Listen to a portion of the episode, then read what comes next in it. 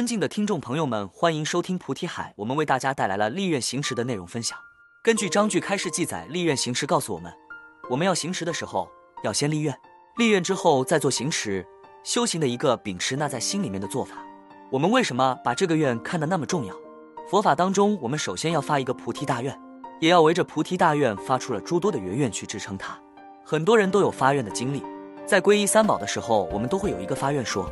我皈依佛之后，宁舍生命，终不皈依天魔外道等，这都是一种发愿。那愿它围绕的价值是，能够让我们有一个方向，朝着这个方向去继续前行。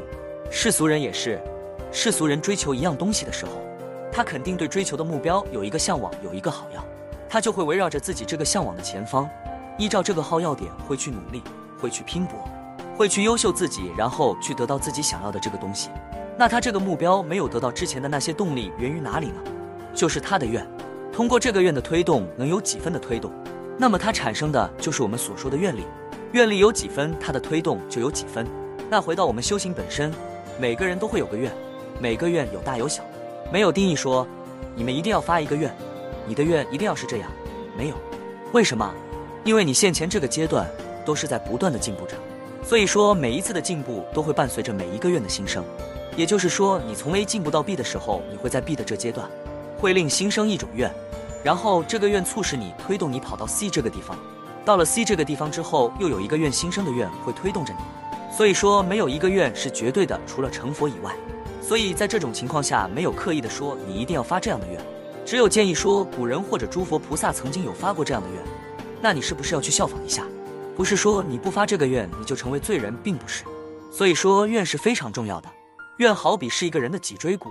人没有脊椎骨就会瘫下去，修行人如果没有愿力，就会心力不振，他的道心就容易衰竭。很多的修行人，他的进步都是源于愿的推动，愿是主要因素。你能发什么愿，你能想到什么愿，你能立什么愿，他也要考究你的智慧的积累。你的思想当中你有什么样的认知，你就会有什么样的追求，什么样的愿力就会出现。那按世俗来讲，每天他都吃不饱饭，他都喝不饱水，那他每天的愿是什么？希望能得到吃，希望能得到喝的，那他的认知，他的积累就是这样，所以说他能发的愿也是这样。所以现行阶段能发什么样的愿，立什么样的愿，也依照你现前所积累的知见，也要看你积累的智慧的程度。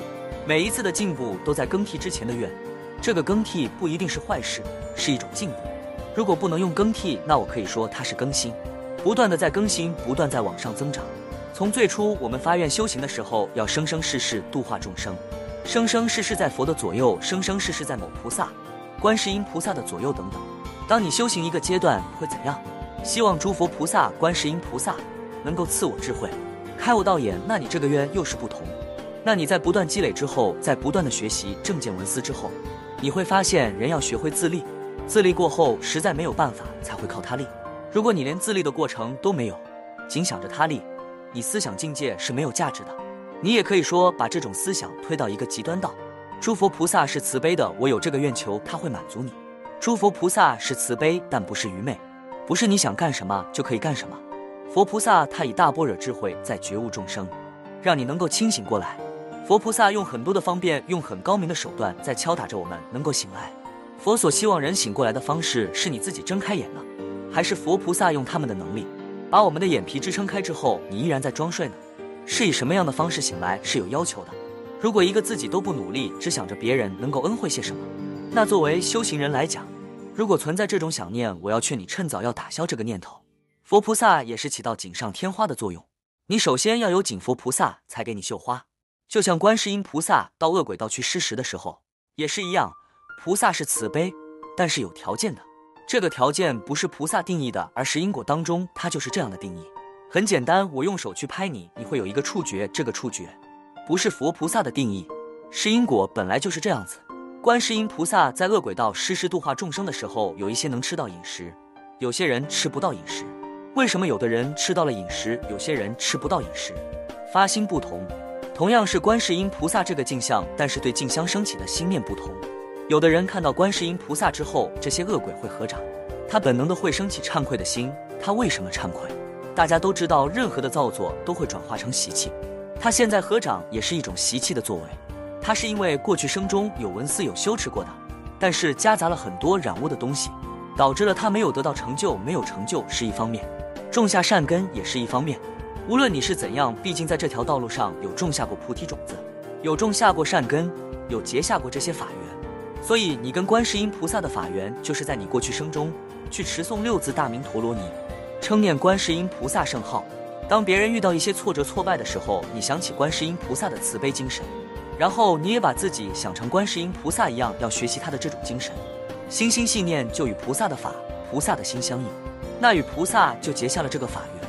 虽然你跑到恶鬼道里面去，但这个业依然还会伴随。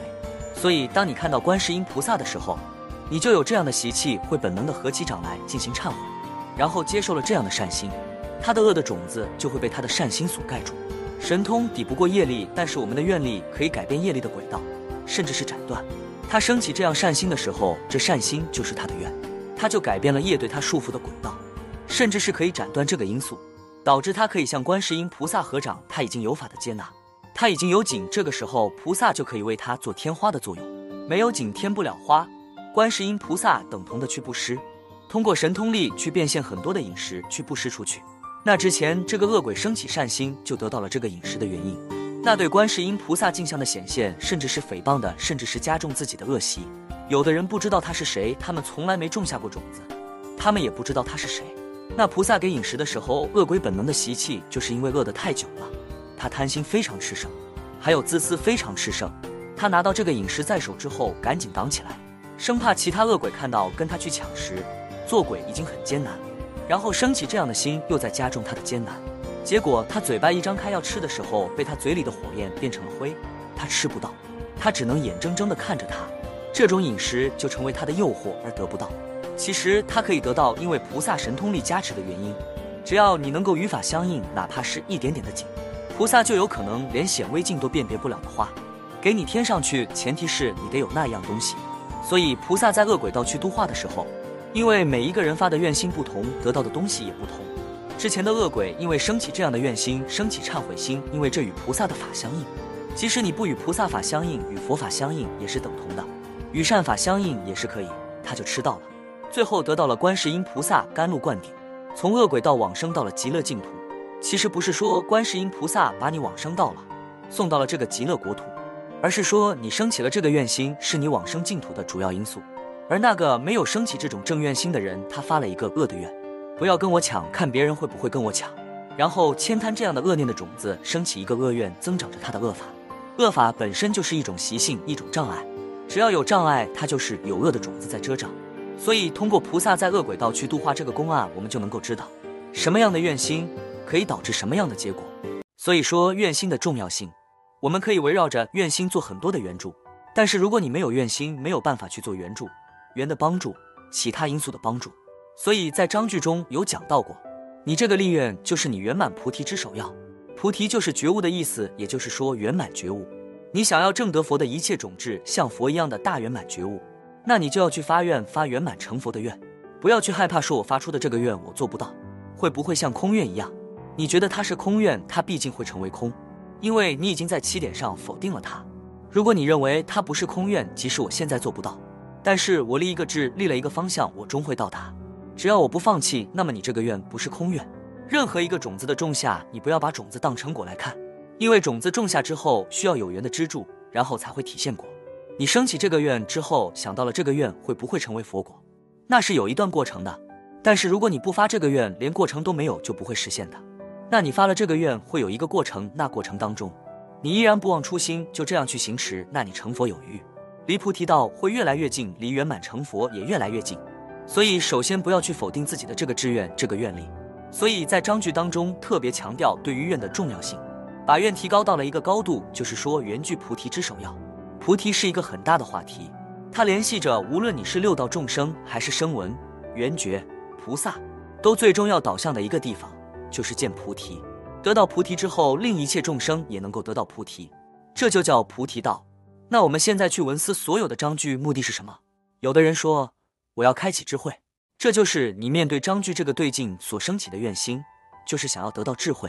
所以你最终肯定会得到智慧，只要你不放弃。那如果你发了成佛的愿，也是等同的。用世间人的事来讲，会更形象一点。有很多成功人士，其中一个成功人士，在他去创业时，他有一个愿心，让全世界都为他鼓掌，成为世界的焦点。他有这样的愿。但有人说，很多人努力了那么些年，有那么多的经营团队都没办法实现，你凭什么？但是那个人说，我一定行，非常自信。又有人说，你的自信是哪来的？他的自信是从他认定自己不会退缩而来。任何一个好的愿，如果你退缩了，它终究是会破灭的。而你发了这个愿，你不会退缩，那终究会实现这个愿。而他就有这样一个毅力，最初连吃饭都没有钱，开始去集资招商引资，他就是为了最初的那个愿而再去做。无论遇到什么挫折，他都在去克服。那他现在做到了，成为了所有中国人甚至是外国人都认识的一个人。那个人就叫马云。所以按世间的角度来讲，就是这样。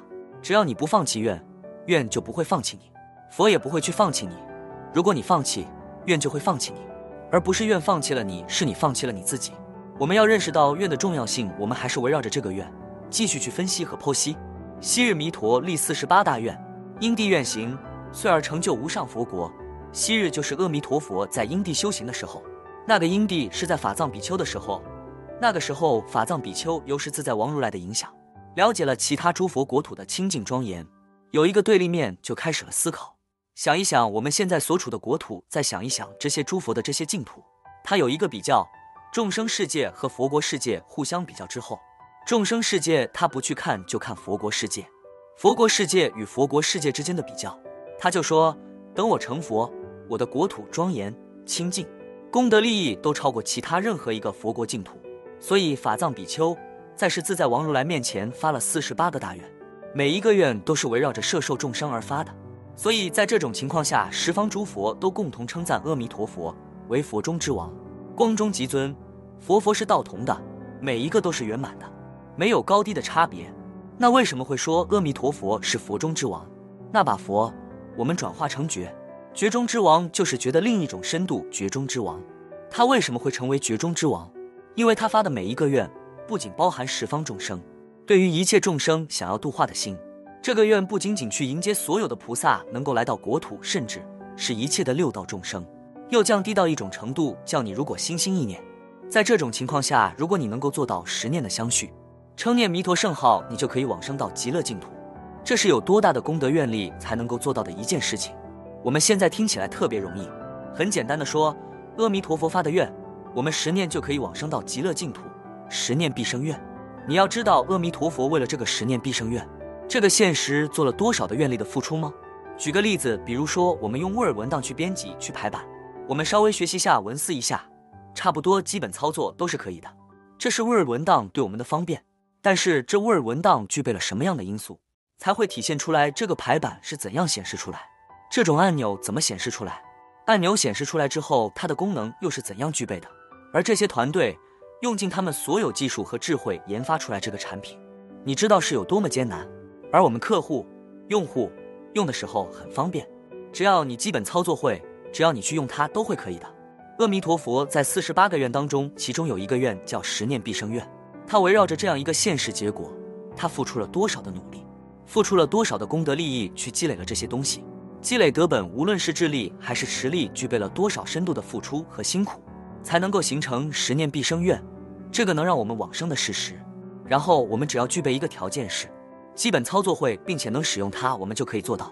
阿弥陀佛对于我们的恩惠，他其中既然说到十念必生愿，可以分享一下阿弥陀佛所发的十念必生愿。我做佛时，十方众生闻我名号，至心信乐，所有善根心心回向，愿生我国乃至十念。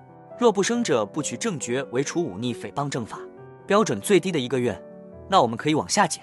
十方众生，大家知道，东西南北，东南西南，东北西北，这些众生其实就是任何一个角度的意思，任何一个领域的众生，如果能够听闻到我这个名号，至心的意思是入心的，不是靠意的，所以叫至心，是到达心里面叫至心，到达心里面升起的一种信愿、相信，一种好药，至心。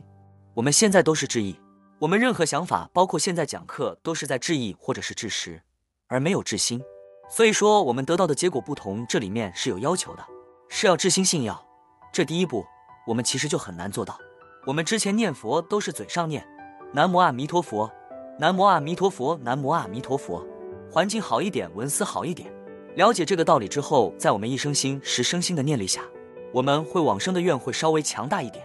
但是功夫到不到位，那还是另当考究的一个事情。在这个愿中讲的是至心，而不是至意或者至实。所以将所有善根心心回向是什么意思呢？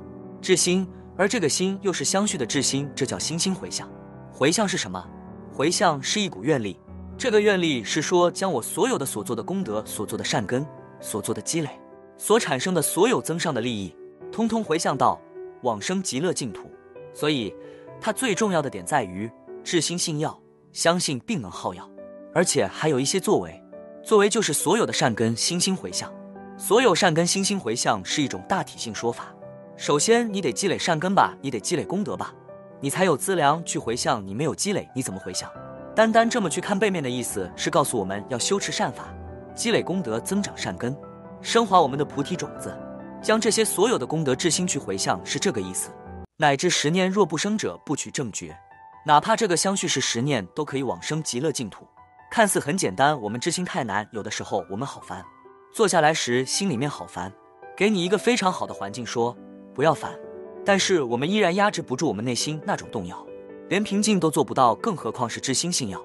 所以这个地方是我们要去好好的着手的一个地方。虽然是十念必生，但是还有一个条件，十念是不容易。但有人想很容易，很容易是讲根据其他的愿比较很容易，唯除忤逆诽谤正法。忤逆是弑父弑母。杀阿罗汉、破和合僧、出佛身血，这叫忤逆。你如果毁犯忤逆当中任何一条，你都不可以往生极乐净土。为什么？因为那的地方是诸上善人聚会一处，不是像你等人破法破戒之人可以去的。所以杀父大家都知道，不可以杀害自己的父亲。为什么？因为你这个色身有父母之缘，没有父母这个缘，你不会有这样的色身。所以说，你不可以做这么忤逆的事情。母亲也是一样的。杀阿罗汉，阿罗汉虽然已经得到解脱，但他是有肉体的，同时还有一些业力的牵引。他可以没有烦恼，但是你伤害圣人这个事实，也是会堕地狱的，往生净土更是不可能的。破和合僧，和合僧是修六合境的，才称之为和合僧。首先，见合同解，戒合同修，口合无争，身合同住，意合同悦，还有一个利合同均。这六合境就是和合僧团所具备的。如果你到了这个僧团传是非。会导致什么结果？有争执就破了口和无争这六合当中的一个，所以在道场传是非，你不会往生的。我不管你是达官权贵，我不管你是家大业大，我不管你是普通的农民，我不管你是道场哪一个师傅，哪一个高僧的徒弟，我也不管你是多么有地位权力的人，只要你在清净道场破和和僧做出哪怕是一点的行为，我要告诉你，你这辈子不会往生。因为阿弥陀佛愿当中就明确告诉我们，忤逆罪是不可以往生净土的。还有很多人毁佛的戒法，破僧团的规矩，佛制定的你去毁犯，让现在的僧团身不能同住，口不能和合，意不能同悦，那你所做的都是地狱的种子。不管你是谁，都要堕下去，更不要说往生净土。所以说，或许大家以前没有认识到破和合僧不能往生净土。和合僧到底是什么？和合僧都是围绕着六合境所讲的。以前有的人骂过出家师傅，传过出家师傅的是非，挑拨离间等等。我要告诉你，你们太可怜。如果今天听到了师傅讲了这个法则，无论是有修行的师傅，还是没有修行的师傅，但凡他有僧相，就是常住僧宝，你都不可以去诽谤、去诋毁。世间自然有因果的存在，不需要你去再多此一举。你自己多此一举，你自己也会落因果。所以听到这个道理之后，一定要去忏悔，不然他会障碍你往生净土。不要想着说我面子挂不住。你面子重要还是你能够解脱生死重要呢？自己去衡量。还有一个诽谤正法，大家对于正法很模糊，以为正法是我能够开心。我学了这个之后，我发现我的烦恼轻了，就叫正法不一定。禅定功夫当中会不会让我们禅悦呢？会的，那是不是正法呢？不一定。天道都有禅悦，色界、无色界、天都有禅悦，那是不是正法呢？不是。所以说正法不可以用自己的情绪、自己的感觉说我开心，这就叫正法，不可以。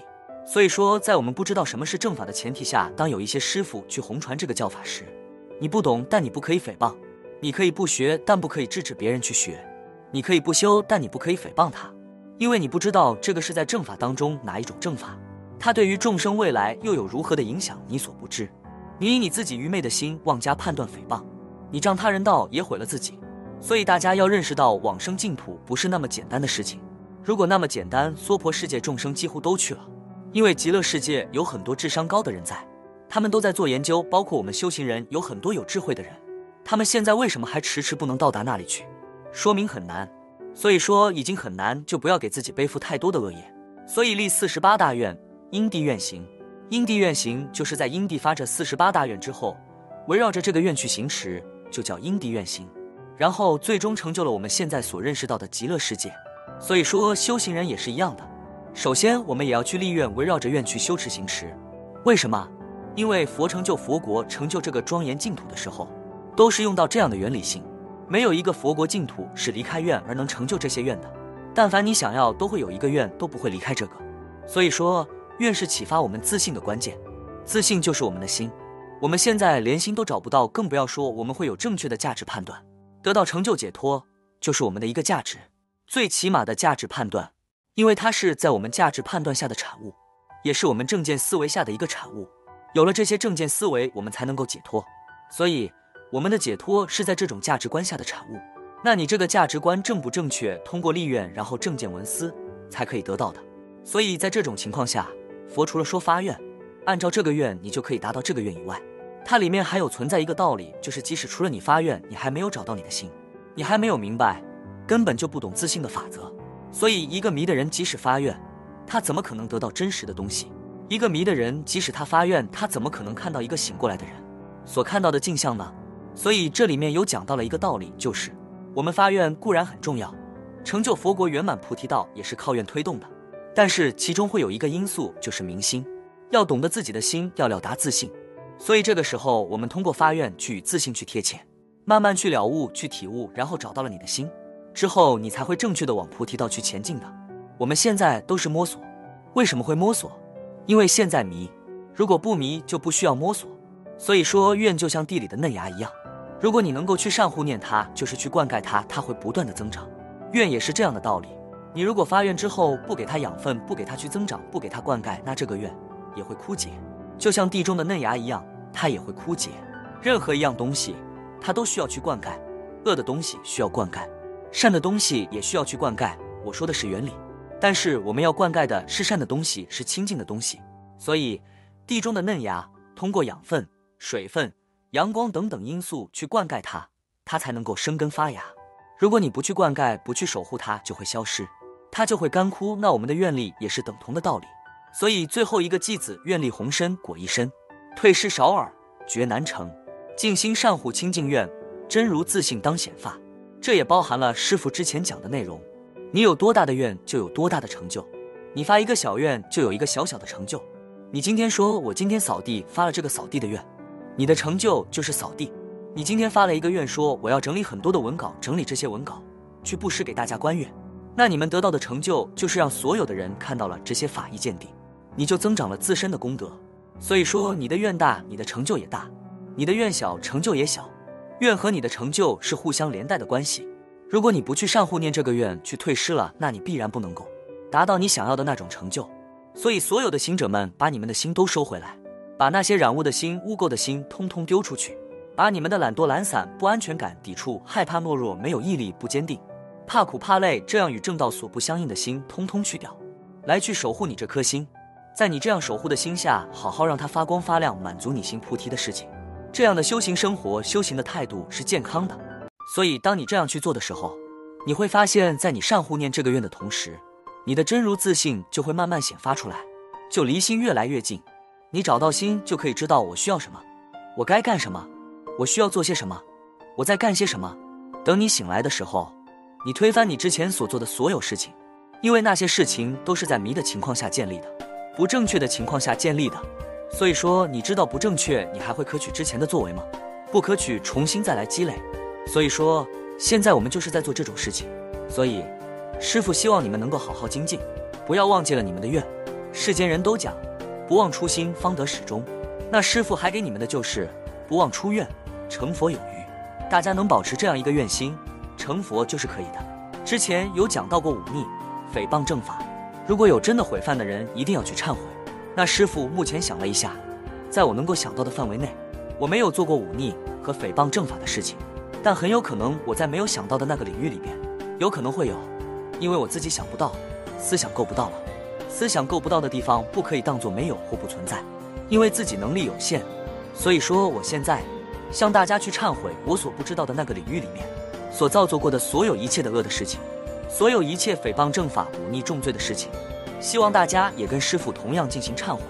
这就是我们本期所有内容，大家也可以通过微信公众号搜索“大明圣院”了解其他内容。Apple 播客或小宇宙搜索“龙正法师”。感谢大家的收听，我们下期再见。